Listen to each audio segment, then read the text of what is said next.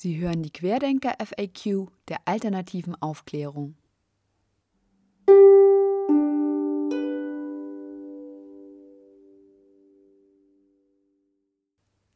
Folge 4 Impfgegner oder die Frage, was ist eine Krankheit? Mit der Impfung gegen Covid-19 in greifbarer Nähe sind auch die Impfgegner wieder ins Zentrum des öffentlichen Interesses gerückt. Menschen also, die das Impfen grundsätzlich ablehnen. Aber warum tun sie das? In der letzten Folge haben wir Argumente kennengelernt, die esoterisch denkende Menschen dazu veranlasst haben, sich vegetarisch zu ernähren und die biologische Landwirtschaft aufzubauen. Ähnliche Argumente wurden immer wieder auch von Impfgegnern angeführt. Tatsächlich ist die Bewegung der Impfgegner genauso alt wie das Impfen selbst. Im 19. Jahrhundert gab es allerdings auch gerechtfertigte wissenschaftliche Kritik an der Impfpraxis. Diese formulierte einmal mehr der Esoteriker, Sozialist und Befürworter einer vegetarischen Lebensweise Alfred Russel Wallace. Russell Wallace schrieb im Jahr 1998 das Pamphlet Vaccination a Delusion, zu Deutsch Impfen ein Wahn, in welchem er sich gegen die Pockenimpfpflicht aussprach. Der Untertitel der Streitschrift lautete Der strafrechtliche Zwang ein Verbrechen. Die Pockenimpfung war die erste Impfung der modernen Medizin.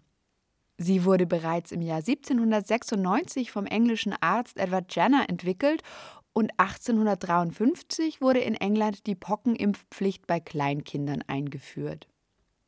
Allerdings waren die Impfungen zu dieser Zeit alles andere als sicher vor allem in der Unterschicht, wo man sich den teuren Impfstoff nicht leisten konnte. Dort impfte man nicht unbedingt mit dem aus der Lymphe von pockeninfizierten Kühen gewonnenen Impfstoff, sondern mit dem Schorf eines pockeninfizierten Menschen und übertrug damit häufig nicht nur die Antikörper gegen die Pocken, sondern auch allerlei andere gefährliche Krankheiten, wie etwa Syphilis oder Wundrose. Manchmal war auch die Dosis zu stark und die Kinder erkrankten an Pocken, anstatt immun zu werden. Erst 1898, also im gleichen Jahr, in dem Russell Wallace sein Pamphlet publizierte, und 45 Jahre nach der Einführung der Impfpflicht wurde die Impfung mit Schorf in England verboten. Zuvor hatte sie tatsächlich großen Schaden angerichtet, und so gab es auch unter Ärztinnen und Ärzten zahlreiche Impfgegner. Die Statistiken zeigten zwar, dass die Sterblichkeit bei geimpften Kindern sehr viel geringer war als bei ungeimpften, aber Russell Wallace hielt den Impfstoff für wirkungslos und die Statistiken für nicht aussagekräftig. Denn trotz der Impfpflicht wurden reiche Kinder, die auch ohne Impfung eine höhere Lebenserwartung hatten, sehr viel eher geimpft als arme, was ja auch nicht verwunderlich ist, wenn man die oft harschen und gefährlichen Impfmethoden in Betracht zieht, die für die Armen zur Verfügung standen. Für Russell Wallace zeigte die Statistik damit nur, dass es für arme Kinder wahrscheinlicher war, an Pocken zu sterben als für Reiche. Dass die Kindersterblichkeit insgesamt zurückging, führte Russell Wallace, der selbst übrigens auch geimpft war, auf die verbesserten sozialen Umstände der Arbeiter zurück. Er war der Ansicht, dass es sehr viel sinnvoller sei, sich um die allgemeinen Lebensbedingungen der Unterschicht zu kümmern, als sie zu impfen. Mit verbesserten Lebensumständen, davon war er überzeugt, würden Krankheiten sowieso verschwinden. Der Spiritist Russell Wallace vertrat eine ganzheitliche Medizin. Er glaubte, dass Krankheiten immer auch eine Folge eines vernachlässigten Geistes seien und dass allgemeine Gesundheit nur mit sozialer Gerechtigkeit und Bildung erreicht werden könne. Ein sicherer Impfstoff gegen Pocken konnte nur aus Kühen gewonnen werden. Die große Ambivalenz der wissenschaftlichen Medizin zeigte sich im 19. Jahrhundert besonders im Umgang mit Tieren. Tierversuche waren nötig, um die neuen Verfahren und Wirkstoffe zu entwickeln, die der Aufschwung der Wissenschaft mit sich gebracht hatte. Und oft war man hier nicht gerade zimperlich. Es war deshalb ein großes Anliegen vieler Menschen, das Leid der Tiere zu mindern, vor allem auch der alternativ religiösen Menschen, die der Überzeugung waren, dass auch Tiere eine Seele besitzen, die sich in ihrer Essenz nicht von der menschlichen Seele unterscheidet. So hatten sie ja schon in der Debatte um den Vegetarismus argumentiert. Deshalb traten Anhänger von Vegetariervereinen häufig auch Verbänden sogenannter Vivisektionsgegner bei. Vivisektion bedeutet wörtlich das Auseinandernehmen von etwas Lebendigem, aber zumeist waren damit einfach Tierversuche gemeint. Eine solche Aktivistin für beide Anliegen war Anna Bonus Kingsford. Kingsford war eine der ersten Engländerinnen, die Medizin studierten. Da dies für Frauen in England nicht möglich war, studierte Kingsford in Paris. Sie schloss ihr Studium 1880 mit einer Doktorarbeit über den Vegetarismus ab. Kingsford hatte sich schon immer für den Tierschutz eingesetzt und war deshalb bereits seit den 1870er Jahren Vegetarierin. Später wurde sie auch zur Vizepräsidentin der englischen Vegetarischen Gesellschaft gewählt. Daneben war Kingsford auch esoterisch interessiert und Mitglied in zahlreichen esoterischen Verbänden. Die an der Universität in Paris durchgeführten Tierversuche machten Kingsford das Studium zur Qual. Das Winseln der unter den Experimenten leidenden Hunde beschrieb sie als ihre persönliche Hölle. Kingsfords Schilderungen ihres Studiums waren vermutlich auch Vorbild für eine Erzählung, die im Jahr 1889 mit dem Titel The Vivisectors in der esoterischen Zeitschrift Lucifer erschien. Darin geht es um französische Wissenschaftler, die, wie es wörtlich heißt, nicht mehr Probleme damit haben, einen Hund auseinanderzuschneiden wie einen Apfel. Auch in Deutschland schlug sich diese Kritik am Tierversuch in esoterischen Kreisen nieder. Der Esoteriker und Münchner Akademiemaler Gabriel von Max zum Beispiel schuf im Jahr 1883 ein Gemälde mit dem Titel Die Vivisektion, das heute zur Sammlung des Münchner Lehnbachhauses gehört. Darauf zu sehen ist ein angsterfüllter kleiner Hund, der von der Göttin der Gerechtigkeit Justitia vor einem Wissenschaftler mit Sezierbesteck gerettet wird. Die Justitia hält in ihrer anderen Hand eine Waage, in einer der Waagschalen liegt ein Gehirn, in der anderen ein kleines Rauchfass. Das Gehirn wiegt dabei weniger als der Rauch. Das kann doppelt gelesen werden. Zum einen natürlich, dass das Gehirn des grausamen Vivisektors nichts wiegt, er also dumm ist. Zum anderen stand das Hirn für die materialistische Wissenschaft, während der Rauch wie Weihrauch als Symbol für die Seele und das Geistige angesehen wurde. Die Seele, auch die eines Hündchens, wog für Gabriel von Max also schwerer als die scheinbare Vernunft der Wissenschaft. Tierversuche waren für die Herstellung von sicheren Impfstoffen unabdingbar. Darin sah auch Annie Besant, eine der bedeutendsten Esoterikerinnen des 20. Jahrhunderts, das größte Problem der Impfungen.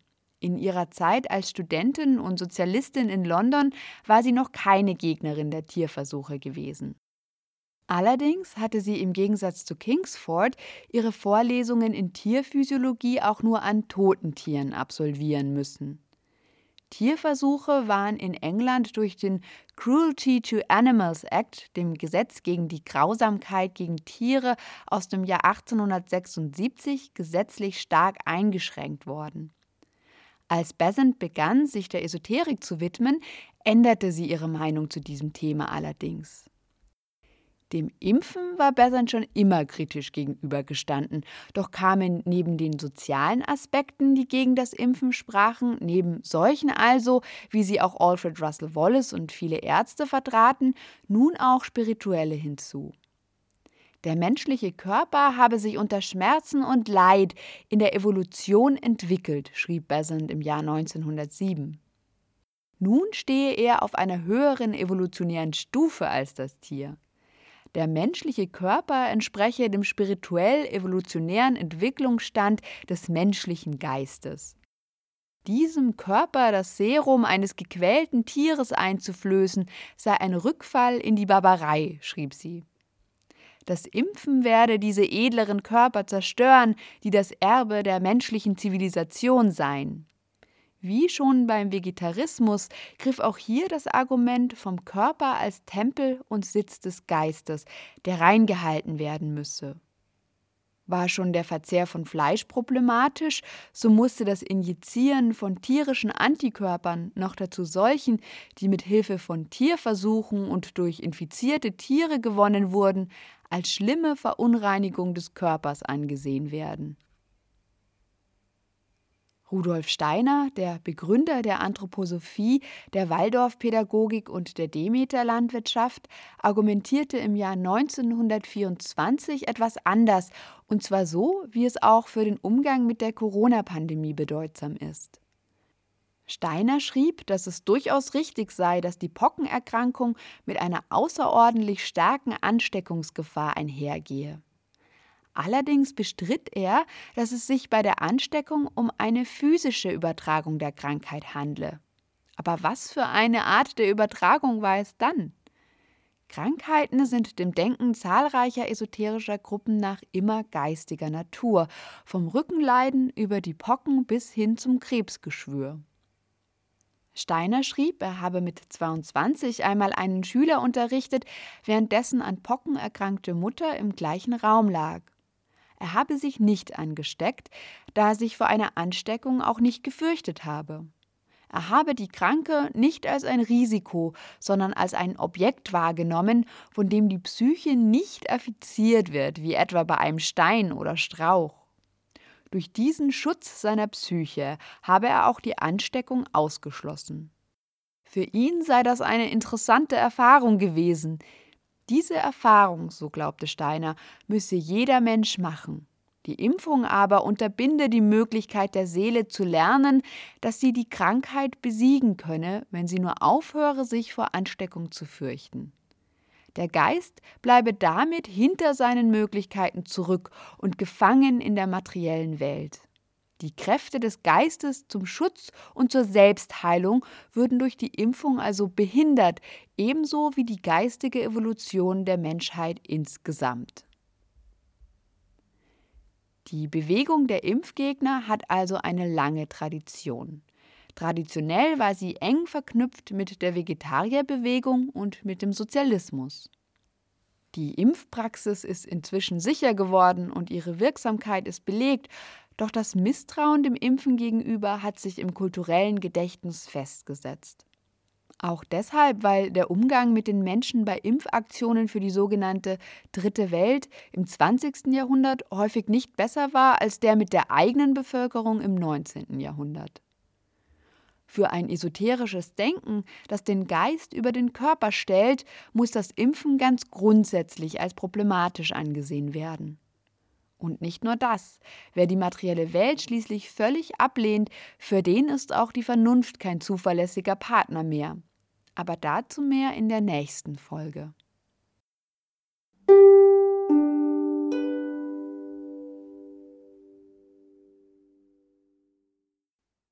Diesen Podcast gibt es auch zum Nachlesen auf www.alternative-aufklärung.org.